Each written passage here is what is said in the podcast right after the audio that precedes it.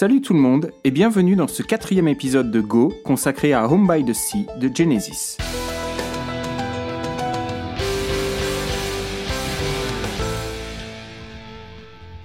Et si j'ai choisi de vous parler de ce morceau aujourd'hui, c'est parce que je sais très bien que tous ceux et celles qui me connaissent attendent que je parle de Genesis dans ce podcast, puisque Genesis est plus que mon groupe préféré, c'est mon ADN musical, et ils ont, avec Jean-Jacques évidemment, une place dans mon cœur que nul autre n'a et n'aura jamais.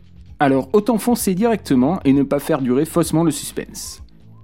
Cela étant posé, reste la question du morceau. Quel morceau choisir pour parler de ce groupe à la carrière si merveilleuse et si longue? J'ai choisi Home by the Sea, ou plutôt Home by the Sea et Second Home by the Sea, comme c'est écrit officiellement sur l'album studio pour des raisons de droit d'auteur. Pourquoi? Parce que c'est à mon avis le morceau le plus représentatif de ce qu'est Genesis. Ce qu'il a été du moins, mais j'en reparlerai plus précisément dans quelques instants. Home by the Sea, puisque c'est comme ça que tout le monde appelle ces deux morceaux qui n'en font qu'un, est sorti en 1983 sur l'album qui n'a pas de nom et probablement la pochette la plus moche de l'histoire de la musique. Du coup, tout le monde l'appelle Mama ou Genesis, mais c'est ambigu, et parfois Shapes à cause de la pochette hideuse donc. Au niveau des musiciens, pas de surprise, nous sommes là avec la formule trio de Genesis, avec bien évidemment Tony Banks au clavier, Phil Collins le batteur qui chante, et Mike Rutherford à la basse et à la guitare, n'en déplaise à mon ami Jean-Philippe. Home by the Sea est un morceau en deux parties. Une première partie qui pourrait être une chanson pop ultra efficace, avec des couplets et un refrain entêtant, puis une deuxième partie qui est un long développement instrumental. Le morceau a été composé à trois, avec des séquences de jam entre les trois membres du groupe. La légende veut d'ailleurs qu'il existe une version d'une trentaine de minutes de Home by the Sea, le groupe ayant par la suite sélectionné les meilleurs passages pour en faire cette suite de 12 minutes. Et c'est une prouesse technique d'ailleurs, notamment pour Mike Rutherford qui expliquait en interview qu'il doit constamment changer le son de sa guitare tout au long de la deuxième moitié du morceau.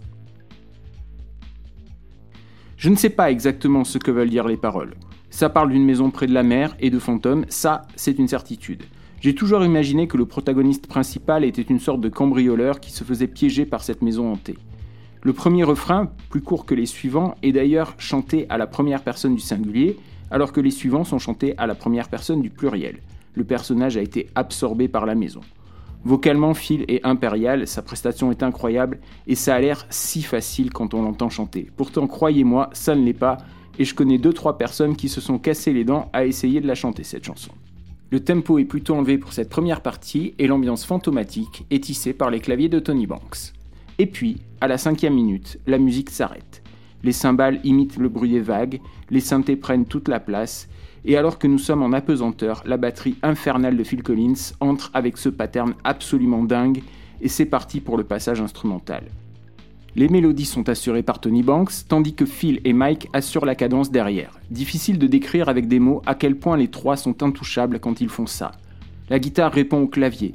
Les deux se mêlent, s'entremêlent. Chaque instrument raconte une histoire différente, mais la musique n'en raconte qu'une seule, et on peut écouter le morceau cinq fois et ressentir cinq choses différentes. Une fois en se focalisant sur la batterie, puis sur la basse, puis sur la guitare, ensuite sur les claviers, et enfin en globalité. Ça fait cinq. C'est du génie, tout simplement. La dernière intervention mélodique est laissée à la guitare solo de Mike Rutherford, puis Phil revient chanter un couplet de la première partie alors que le pattern de batterie s'apaise. On imagine alors que les fantômes captifs se sont résignés et ont accepté leur sort. Magistral de bout en bout. Mais voilà, j'ai assez parlé et sans plus attendre, nous écoutons Home by the Sea dans sa version live de 1992, tout simplement parce que c'est ma version préférée.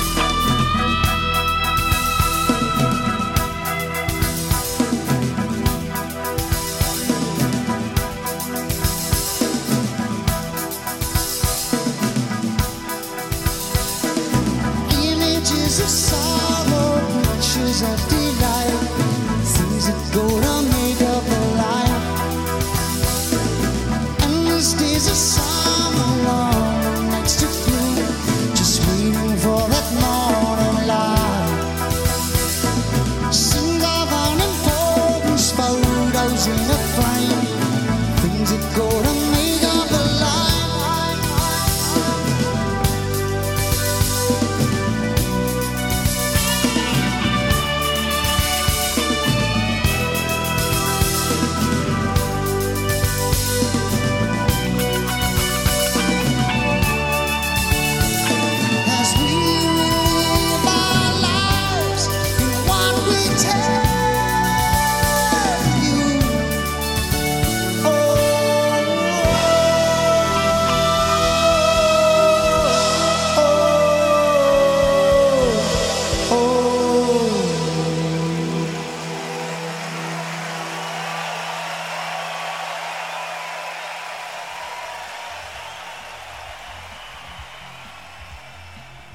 Passage obligé des concerts du groupe, puisque le morceau a été joué sur toutes les tournées depuis sa création, Home by the Sea est un monument de l'histoire de Genesis. Seul le morceau Turn It On Again, plus ancien, fait mieux. En concert, le morceau est toujours précédé d'un long discours de Phil Collins, dans lequel il essaye de convoquer l'au-delà à l'aide du public. Mais c'était surtout l'occasion de voir Phil sauter derrière sa batterie pour 6 minutes. Qui sait, d'ailleurs, si ce morceau sera joué sur la prochaine tournée à venir. Phil voulait le faire et jouer de la batterie, mais sa santé ne lui en laissera probablement pas l'opportunité. J'enregistre cet épisode en 2021. Si vous l'écoutez dans quelques années, vous aurez la réponse, mais moi, je ne l'ai pas encore. Qui sait d'ailleurs si la tournée déjà repoussée deux fois aura bien lieu. En attendant, je vous invite à écouter tout l'album studio de 1983. Oui, même la deuxième face, n'en déplaise à mon ami Jean-Philippe. Et à poser, si possible, l'aiguille de diamant sur le vinyle, puisqu'aucune version digitale ne réussit à avoir une qualité sonore convaincante. Comme d'habitude, n'hésitez pas à m'écrire si vous avez des corrections, des remarques à formuler ou des suggestions à me faire, que ce soit pour améliorer le podcast ou proposer des morceaux. Merci à toutes et à tous et à bientôt pour un prochain épisode de Go.